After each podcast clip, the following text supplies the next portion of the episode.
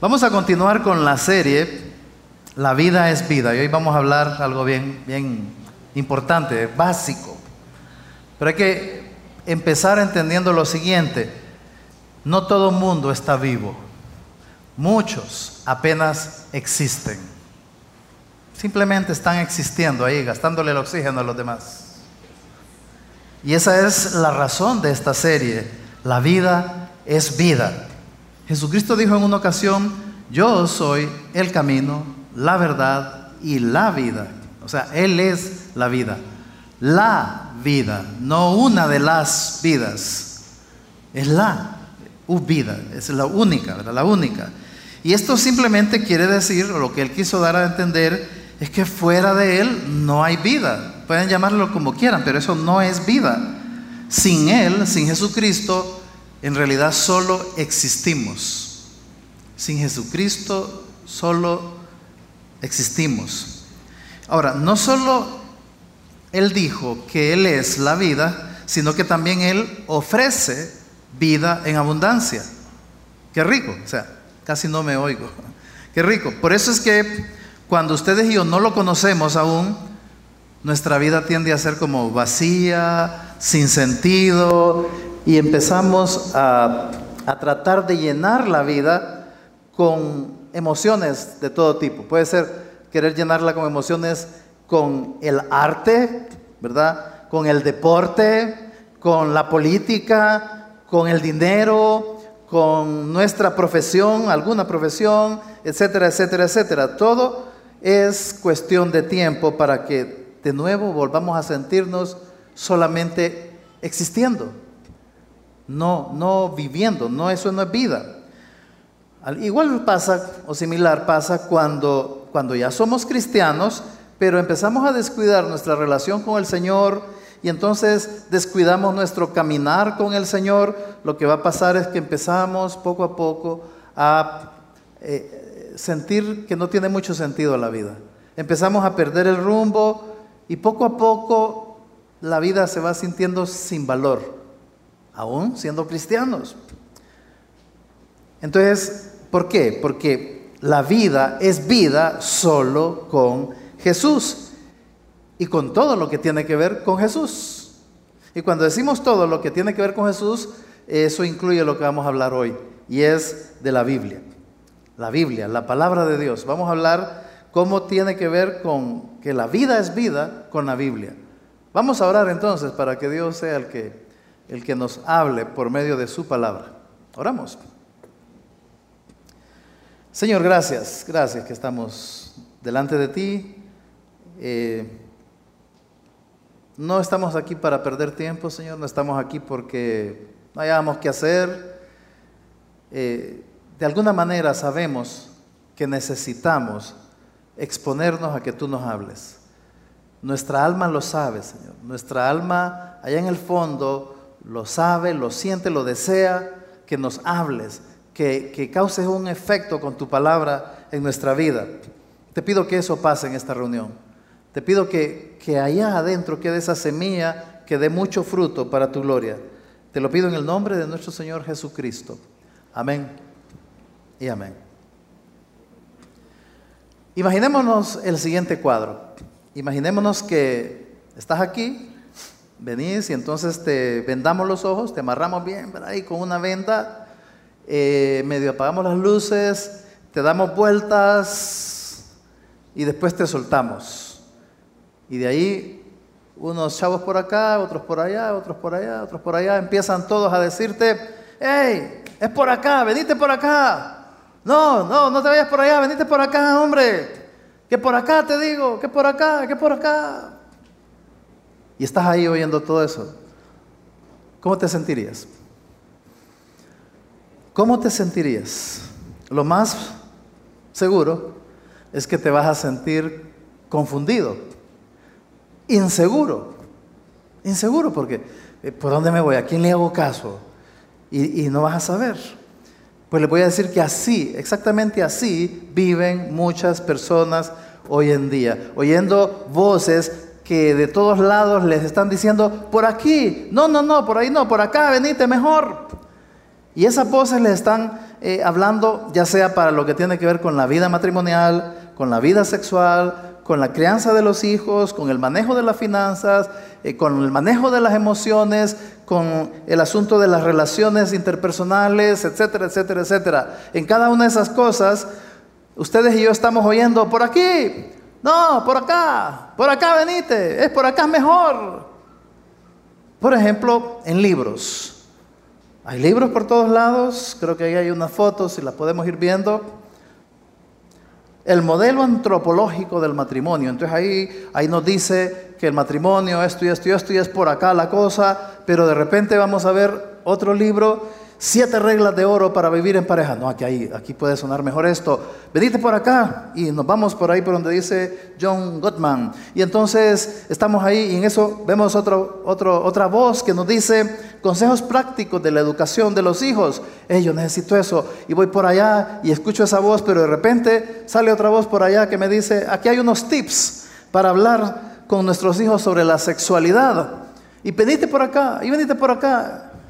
Y estamos oyendo ese montón de voces en libros, programas de televisión, programas de radio, artículos en Facebook, en el periódico, en internet, pláticas con amigos, pláticas con compañeros de trabajo, compañeros de las clases, etcétera, etcétera. Por todos lados, ustedes y yo estamos oyendo voces, voces que nos dicen por dónde irnos. Incluso yo creo que más de alguno aquí ha probado alguna de esas voces. Ha oído y, cree que suena bien y me voy a ir por ahí y voy a hacer eso. Y te has empezado a ir por ahí porque son voces que se oyen tan normales, tan comunes, tanta gente está diciendo eso, entonces ha de ser así, para tal vez ya te diste cuenta que era un error. O tal vez todavía no te has dado cuenta que eso que te dijeron esas voces Todavía no te has dado cuenta que es un error. Cosas que vienen y, voces que te dicen, míreme, no, no hay que usar la varita para disciplinar a los niños, lo que hay que hacer es hablar con ellos. Y cuando ellos te escupan, solo te limpias y seguís hablando con ellos. Hay que, eh, porque la varita los va a dañar y los va, eh, es un abuso y esa... Entonces te la crees. ¿O te la crees aquellas voces que dicen, no, cuando ambos cónyuges trabajan, cada uno maneja su dinero y entonces de tu dinero vamos a pagar tal cosa, de mi dinero vamos a pagar tal cosa y eso se oye tan sabio y tan normal, tan común hoy en día que le hacemos caso a esa voz y bueno, vamos a hacerlo así nosotros también. Y otras voces nos dicen, hey, no hay que ser tan retrógradas, hombre, hay que ser de mente abierta con este asunto de los temas de género. De allá de repente otras voces que te dicen, mira, ve, la depresión o las emociones se manejan de esta manera. Tienes que hacer esto o cuidar aquello. y vos decís, suena, suena bien y yo he estado con esta situación, yo voy a manejarlo así. Y de repente oís voces que te dicen, el amor es así. Allá te dice otro, no, el amor es esto, el amor es, el amor es acá, es allá, es asá. Hoy en día abunda Estamos en la época, ¿verdad?, de la información, abunda la información, pero ¿saben qué? Desgraciadamente, la mayoría de la información que anda circulando está llena de errores y de falsedades. Pululan los errores y las falsedades en toda esa información. ¿Y, ¿Y cómo vamos a saberlo? ¿Cómo vamos a saber si es falso, si es correcto, si está bien, si está mal, ¿cómo lo vamos a saber? Bueno, por eso fue que Dios nos dejó la Biblia. Por eso. Para que ustedes y yo podamos saber con claridad lo que necesitamos sobre la vida. Para eso nos dejó. Este no es cualquier libro. La Biblia no es cualquier libro. Acá está tu vida tu vida. Y eso es lo que vamos a estar viendo aquí. Eh, eh, si le haces caso o no le haces caso, lo que está en juego es tu vida.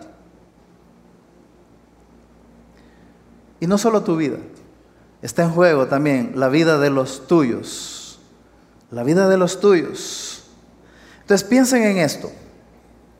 Piensen en esto. Dios, que es tan sabio, perfecto, Él bien pudo, en su sabiduría, encontrar alguna manera de hacernos saber su voluntad, ¿verdad? ¿Cuál era su dirección? ¿Cuáles son sus planes?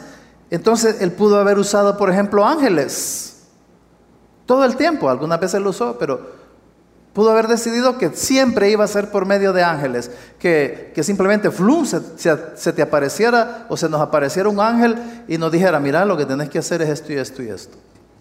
Él pudo haber escogido que fuera así, por medio de ángeles. Él también pudo haber escogido eh, alguna voz que nos hablara. Está, voy a hacer esto y tabo, ¿ah? que no, no hagas eso. Ah, ok.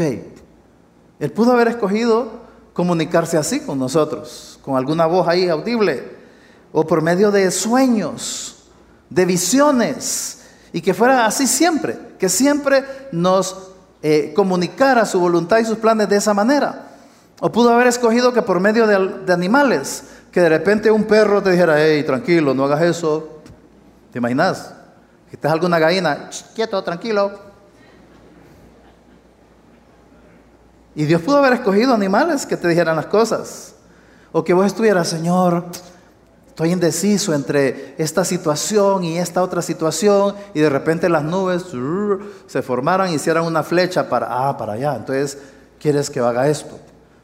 Dios pudo haberse comunicado sus planes, su voluntad de tantas maneras, pero en su sabiduría, Dios escogió un sistema, la escritura. La escritura. Dejó sus palabras sus pensamientos en forma escrita. Este no es cualquier libro, porque Dios se encargó de que cada letra, cada palabra, cada pensamiento que está aquí fueran sus pensamientos, sus palabras. No es cualquier libro, no es cualquier libro. Entonces, el creador del universo, el creador tuyo y mío, se aseguró de que tuviéramos sus palabras por escrito. De esa manera Él se aseguraba de que tuviéramos todos la misma información. O sea, lo que yo leo aquí, vos lo podés leer ahí también. Si hubiera sido por, qué sé yo, porque se me apareció, eh, qué sé yo, una gallina y me dijo, mira, Tavo, esto es lo que no tenés que hacer, y me lo dijo, entonces eh, los demás dependerían de que yo les contara. Fíjate que se me apareció una gallina y dijo que no. Si alguien te sale con eso, no le creas. Entonces, eh, pero dependerían de que, de que yo les cuente y de estar seguros de que lo que yo digo es exactamente lo que me dijo Dios por medio de la gallina. No, cuando lo dejó por escrito quiere decir que se aseguró de que todos tuviéramos la misma información. Y todas las veces que quisiéramos, todas las veces que yo volviera a entrar a, este, a esta porción, siempre iba yo a leer lo mismo. Entonces, este libro no es como cualquier otro libro. No es simplemente una suma de, información. No es eh, papel y letras y tinta. No, es mucho más que eso. Es mucho más que eso. No es un libro mágico, pero es un libro sobrenatural. Sobrenatural. ¿Por qué? Porque este libro tiene efectos únicos. Únicos. Estamos esta serie la basamos en el libro de Hechos. Y vean este verso en Hechos capítulo 6, verso 7. Dice, y crecía la palabra del Señor y el número de los discípulos se multiplicaba grandemente. O sea, lo que está diciendo ahí es que entre más crece la palabra del Señor, la Biblia, entonces se produce un aumento grande en discípulos. Entre más crece la palabra, la Biblia, no que la Biblia va agarrándose más grande y se va haciendo más grandota, no, sino eh, lo que está ahí se va haciendo más grande en influencia entre más personas, se produce entonces un aumento grande de discípulos. Y para que entendamos un poquito mejor eso, detengámonos en la palabra discípulo. Hay varias definiciones de, de discípulo, pero siempre va a implicar a alguien que está creciendo en madurez. La madurez que solamente Dios da. En ninguna otra parte podemos obtener madurez. No hay manera. Solo Dios da madurez. Y pensemos en esto, la madurez no es un lujo. La madurez no es un artículo suntuario. la madurez en realidad es un, un artículo, es algo de primera necesidad. ¿Por qué? Porque sin madurez, lo único otro que queda en el menú es la inmadurez. Si yo no escojo la madurez, entonces me quedo con la inmadurez. Yo te pregunto, ¿querés ser inmaduro? ¿Querés ser inmadura? La inmadurez es eso que, que lleva a que manejemos mal, por ejemplo, el matrimonio. Eh, es bien complicado, es bien fácil complicarse cuando uno inmaduro está queriendo resolver o, guiar o hacer algo con su matrimonio. Lo que hace es complicarlo y si hay un problema se complica aún más. La inmadurez nos lleva a que manejemos mal eh, la relación con los hijos, lleva a que manejemos mal las emociones el enojo, eh, eh, las emociones desagradables, el rencor, el resentimiento, la alegría. La inmadurez hace que las manejemos mal. La inmadurez hace fácil tomar malas decisiones. Bien facilito. En la inmadurez también se hace fácil que dañemos a otras personas. En nuestras relaciones con otros causen problemas. Por eso yo les digo, es bien difícil que a un inmaduro le vaya bien. Tal vez un tiempito, pero le va a, ir, va a terminar yéndole mal, porque tarde, tarde o temprano va a venir el golpe. Va, en su inmadurez va a tomar una mala decisión, una mala reacción, algo, algo va a pasar. Y, y no puede ser que a un inmaduro le vaya bien. No puede ser. La inmadurez lleva a que actuemos con necedad o siendo débiles de carácter. La inmadurez hace eso. Algunos creen que son fuertes de carácter, que, que yo tengo un carácter fuerte, porque como son enojados, o porque son estrictos, o porque son firmes, pero eso no es madurez. Esa más bien es, una, es otra máscara de la inmadurez y de debilidad de carácter. La madurez es otra cosa. Entonces yo, viendo todos esos, esos aspectos negativos, esos efectos negativos, le vuelvo a preguntar, ¿querés ser inmaduro? Yo creo que no. Yo creo que nadie quiere ser inmaduro. Bueno, solo acá en la Biblia tenés acceso a la madurez. No hay, nada, no hay otro lugar, no hay otra manera.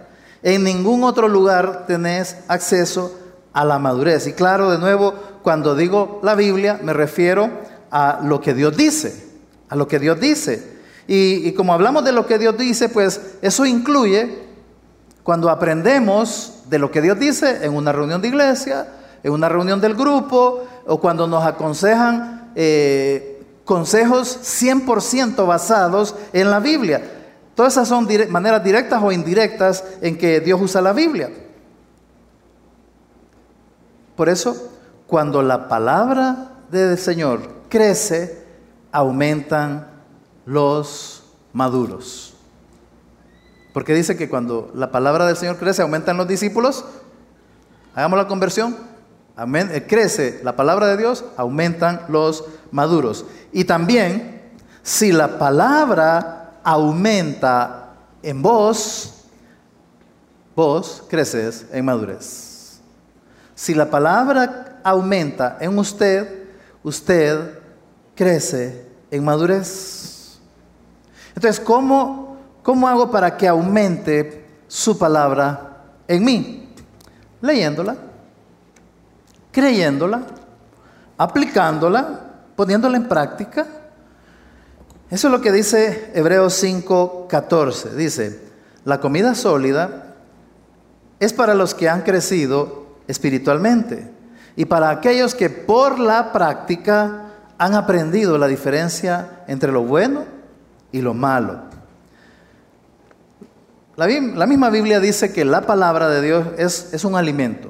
Es un alimento para nuestra alma, para nuestro espíritu. Y la misma Biblia dice que hay segmentos que equivalen a leche, a lechita, ¿verdad? Espiritual. Hay, otras partes, que, otros elementos que podríamos decir que es como puré. Pero también ese verso está diciendo que hay otros elementos aquí adentro que son alimento sólido. Alimento sólido. La leche espiritual dice la misma Biblia, es para los bebés, para los niños espiritualmente, para los que están empezando, tal vez recientemente confió en Jesucristo como su Salvador, es nuevo, eh, espiritualmente es un bebé y obviamente de una manera lógica y natural es, hay inmadurez, entonces necesita lo básico, lo básico acerca de las escrituras, porque esa es su etapa espiritual. Pero llega el momento en que lo normal debe de ser que se esté, esté alimentando con alimento sólido de la Biblia. No puede ser, ni debe de ser, que pase el tiempo, pasan los meses, pasan los años y sigue solo con lechita espiritual. No puede ser.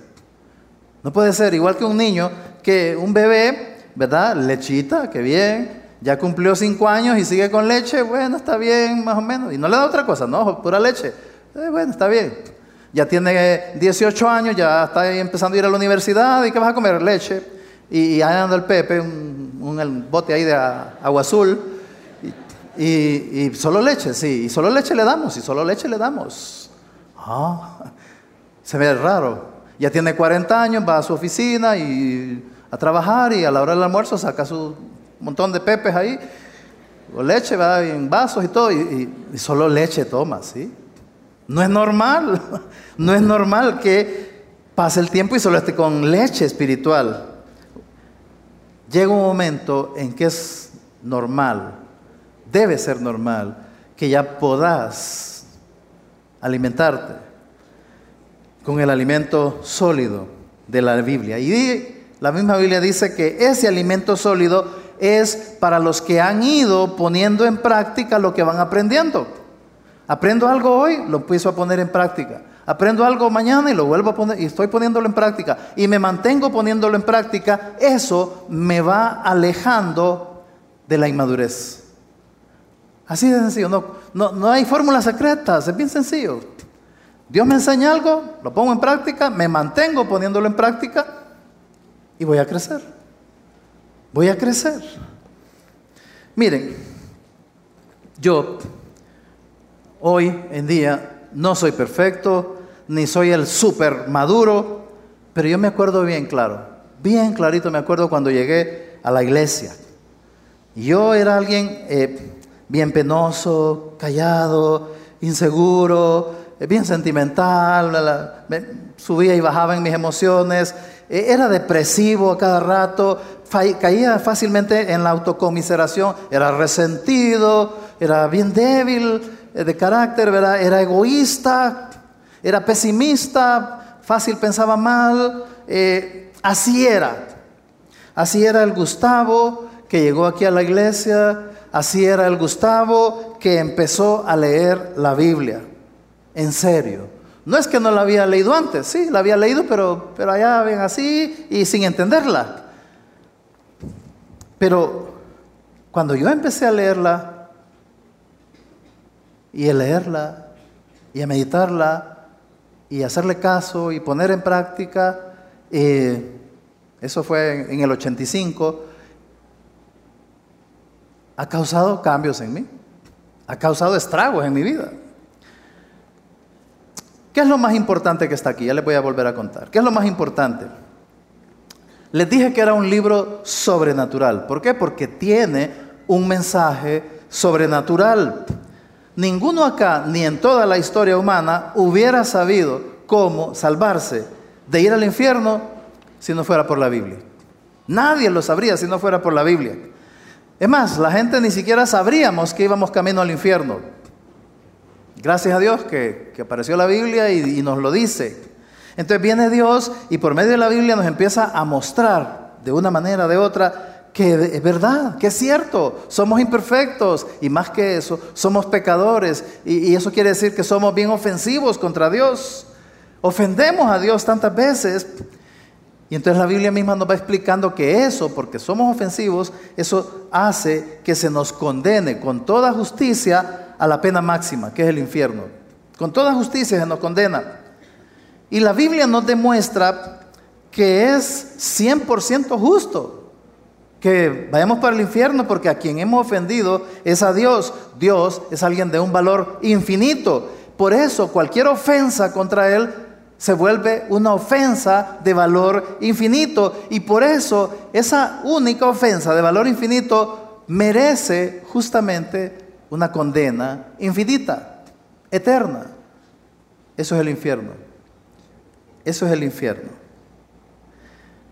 Mala noticia, ¿verdad? Pero hay más.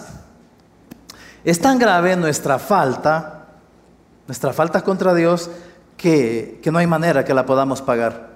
No hay manera que podamos arreglar eso. Algunos se han metido a la onda de creer y enseñarle a otros que uno se puede salvar por medio de hacer buenas obras.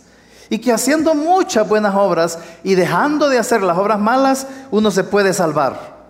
Y solo es de preguntarle, ah, ok, haciendo muchas buenas obras me puedo salvar. Sí, ¿cuántas? ¿Cuántas hago? No sé, como, ay, ¿cómo que no sabes? Nadie sabe. ¿Cuántas buenas obras tengo que hacer? Solo me dicen, muchas, las que podás. Pero eso no ayuda. No es claro el mensaje. Y encima de eso tenemos que entender que no se puede pagar una ofensa infinita con una cantidad limitada de buenas obras, porque nadie puede hacer una cantidad infinita de buenas obras. Una ofensa infinita requiere un pago infinito. Nadie puede hacer infinito número de buenas obras. Nadie. Malas noticias de nuevo. Pero entonces viene Dios y atraviesa el cielo y nos trae la buena noticia. No podemos pagar entonces Él nos, ama demasiado, todo eso está aquí, nos ama demasiado que Él decide, yo voy a pagar, y paga toda la deuda. Y la paga al 100% con su sufrimiento en la cruz. 100%. No 99.9. 100% de nuestra deuda, de mi deuda, la paga totalmente en la cruz. Y después de eso, dice aquí, que me regala la salvación, nos regala el perdón, la salvación a todo aquel que cree en Él. Solo eso dice, a todo aquel que cree en Él. Y eso es todo, es un regalo. Por eso es que se llama buena noticia. La palabra evangelio significa buena noticia. Esa es buena noticia, uff. ¿Y dónde estaba esa buena noticia? Aquí, aquí. Entonces ese día, ese momento en que uno entiende y cree eso, el destino de uno cambia. De ir al infierno cambia para ir hacia el cielo. Tu salvación del infierno eterno solamente está aquí, en la Biblia. Es decir, en creer lo que Jesús dice aquí, que hay que creer en Él. Aquí en la Biblia dice creer en Él y dice cómo es que Él nos salva. Ahora, si no existiera la Biblia, sin la Biblia no sabríamos todo eso que he estado diciéndoles. Sin la Biblia no sabríamos que Jesús dijo en Juan 6:47, de cierto, de cierto os digo, el que cree en mí tiene vida eterna. No dice va a tener o tal vez la llegue a tener, dice tiene vida eterna. Entonces cuando uno no conoce la Biblia, entonces uno no sabe lo que Jesús dijo, entonces como la única opción que le queda a uno es empezar a irse por la lógica o empezar a hacerle caso a todas las voces que le dicen por todos lados que la salvación es por obras. Porque me lo dice aquel, porque lo dice aquel. Ahora, uno deja de creer en que la salvación es por obras cuando uno empieza a leer la Biblia y lee acá y lee allá y lee allá y lee acá y lee despacio y medita en lo que está diciendo y ve esto con aquello y, empieza uno a darse cuenta ahí. No puede ser por obras, es por gracia, por medio de la fe, nada más en Jesucristo. Yo recuerdo muy bien cuando entendí eso, eso que les acabo de decir. Estábamos en una mesa esta persona se lo estaba explicando a esta persona y yo estoy aquí oyendo. No me lo estaban diciendo a mí, pero, pero yo estaba escuchando y, Y yo entendí lo que le estaban diciendo. E, esa persona entendió, pero yo también entendí. Y yo, ay, no más, acepté a Jesucristo de carambola. Yo acepté a Jesucristo como el único que me salvaba. Desde entonces, 1985, a los poquitos días, dos, tres, cuatro días después, que, yo seguí dándole vueltas y leyendo, vi que era tan perfecta la salvación lograda por Jesús en la cruz, que era una salvación eterna, que no se podía perder. Y desde entonces quedé claro, la salvación no se puede perder. ¿Por dónde? No hay manera. Y, empecé a verlo por acá y por acá y por allá y por allá y por ahí, por todos lados. Veo que la Biblia enseña eso. Yo quedé, wow, con la boca abierta porque nunca lo había entendido. Lo leí, lo volví a leer, lo medité, lo creí. Yo no volví a ser el mismo desde entonces. No volví a ser el mismo desde entonces. Ahora, después de eso, ya con, esa claridad en mi corazón, entonces yo empecé a leer la Biblia, ya con otra actitud, y, poco a poco empecé a ver y a asombrarme de tantos cambios que yo estaba empezando a ver en mi vida. Empecé a sentir que yo era menos inseguro, empecé a ver que yo era más alegre, empecé a ver que yo era más fuerte, se me quitaron del todo las depresiones. Hasta empecé a aconsejar a otros. Yo empecé a aconsejar a otros. Yo entendí la salvación en el 85, 1985. En 1987 yo era ya líder de un grupo. Empecé a dar consejerías en 1989 y para 1992 me reconocen como pastor. Desde el 92 soy pastor. ¿Hay algún mérito en mí en todo eso? No, para nada. Para nada. Simplemente yo soy el resultado de lo que Dios está haciendo en mí por medio de la Biblia. Solo soy el resultado de lo que Dios está haciendo en mi vida con este libro. Nada más. Aquí no tenía nada que ver que, yo había leído de medicina, que yo leía de psicología, de psiquiatría, yo estudié, trabajé en eso, practiqué todo eso, que, yo leía de, naturalismo, que yo leía de matemáticas, que yo leía de no sé qué, nada. Mi madurez, mi crecimiento en madurez solamente venía y viene y seguirá viniendo de lo que Dios hace por medio de este libro en mi vida. Jesucristo es increíble, es maravilloso, Jesucristo es fascinante, es delicioso. Y yo no sabía nada de él. Yo no sabía que él era así si no es por la Biblia. Si no es por la Biblia, yo, yo no hubiera experimentado que él es así, así como dice la Biblia. Por ejemplo, y eso es vida, eso es vida.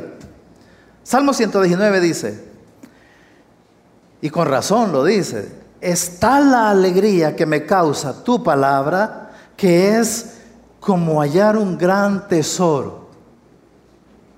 Léanlo ahí. Léanlo en su boletín.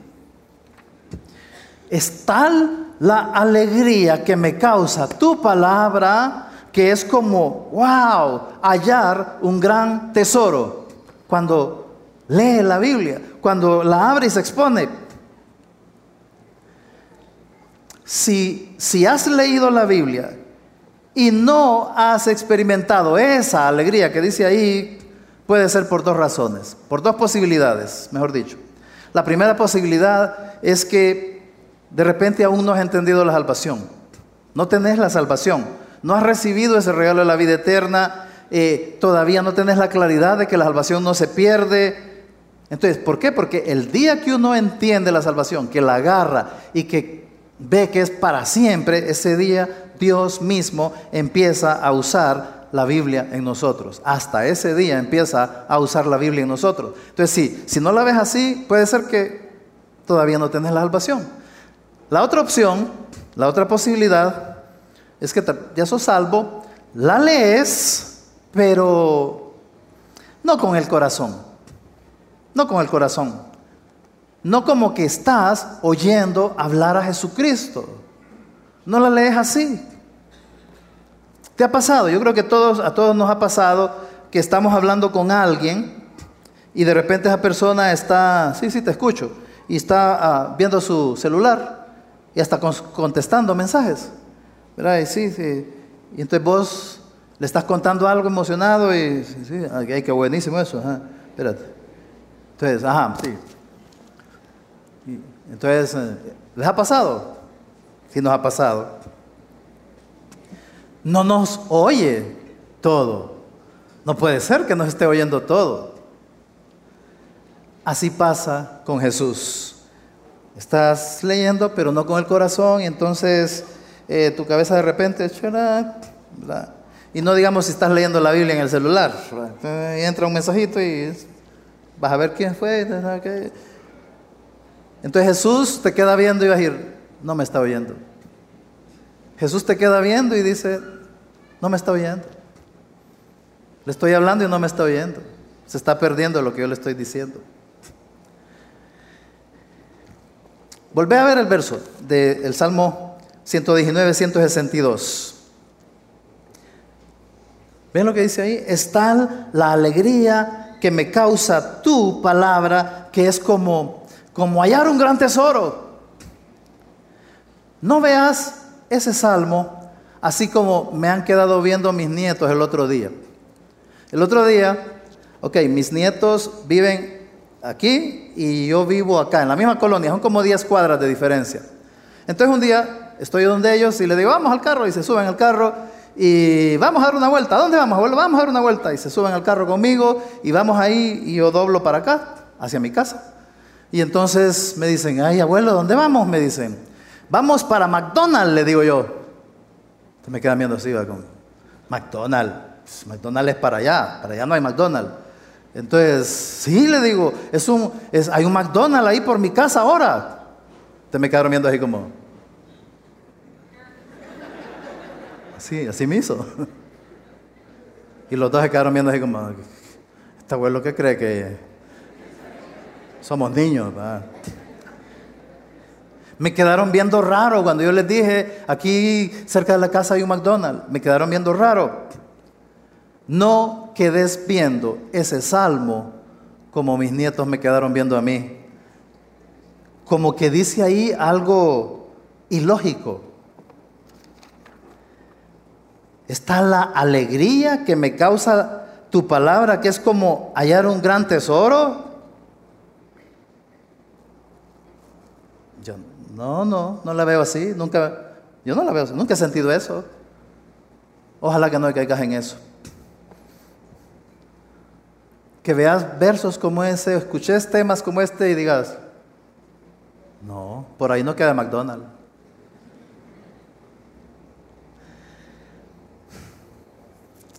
Porque si quedas así, es, vos sos el que te estás perdiendo de algo buenísimo. Y además, si no estás creciendo en madurez, si no estás creciendo en sabiduría, si no estás creciendo en ser un discípulo de Jesús, es porque la palabra de Dios no está creciendo en ti. Por eso es. Y si es así, preocupate. Preocupate. ¿Por qué? ¿Por qué me voy a preocupar? Porque es tu vida la que está en juego. Es tu vida. Miren lo que dice Deuteronomio 30. Dice Dios, hoy te he dado a elegir entre la vida y la muerte, entre bendiciones y maldiciones. Oigan eso te pongo a elegir entre bendiciones, maldiciones, entre la vida y la muerte. Ahora dice, yo pongo el cielo y la tierra por testigos de la decisión que tomes. No, nos toca a nosotros tomar la decisión, la responsabilidad es nuestra. Y dice Dios, ay, si eligieras la vida para que tú y tus descendientes puedan vivir, ah, ojalá, ojalá escojas bien, ojalá escojas la vida. Puedes elegir esa opción al amar, al obedecer y al comprometerte firmemente con el Señor, tu Dios. Esa es la clave para tu vida. Es la clave para tu vida. Y si amas y obedeces al Señor, vivirás por muchos años. Solo los discípulos experimentan la vida que es vida. Es decir, Solo en aquellos en los que la palabra de Dios está creciendo son los que experimentan eso que dice ese verso, que la vida es vida. ¿Y qué impide que seas uno de esos? ¿Qué impide que seas uno de esos? ¿Necesitas ayuda para, para eso? Bueno, entonces no dejes de sacarle el jugo a la Biblia, no dejes de sacarle el jugo a las reuniones, no dejes de sacarle el jugo a tu grupo de crecimiento y, si no estás en un grupo de crecimiento, pues, ya es tiempo de que estés en un grupo. Es que mi grupo no sé qué, sacarle el, el jugo de alguna manera, animarlos, orar por eso. No lo olvides. Es en este libro que Dios tiene unos grandes tesoros para tu vida. Ahí, aquí, ahí adentro es que está tu crecimiento. Con la Biblia cerrada no vas a crecer. Adentro es que está tu crecimiento. Lee la Biblia. ¿Por qué? Porque es tu vida la que está en juego. Vamos a orar. Señor, gracias, gracias por tu palabra, que es vida. Señor, porque es tu palabra y porque tú eres la vida. Tu palabra es vida porque es tu palabra, Señor, la que viene de tu corazón, de tu mente, de tu ser. Es tu esencia, Señor. Y con solo eso debería ser suficiente para que la disfrutemos, le hagamos caso, nos expongamos constantemente a tu palabra. Señor, te ruego que todos aquí veamos que no es un juego, que es en serio, que nuestra vida depende, nuestro crecimiento depende, nuestra madurez depende de tu palabra. Gracias, Señor, en el nombre de Jesús. Amén y amén. Que Dios les bendiga.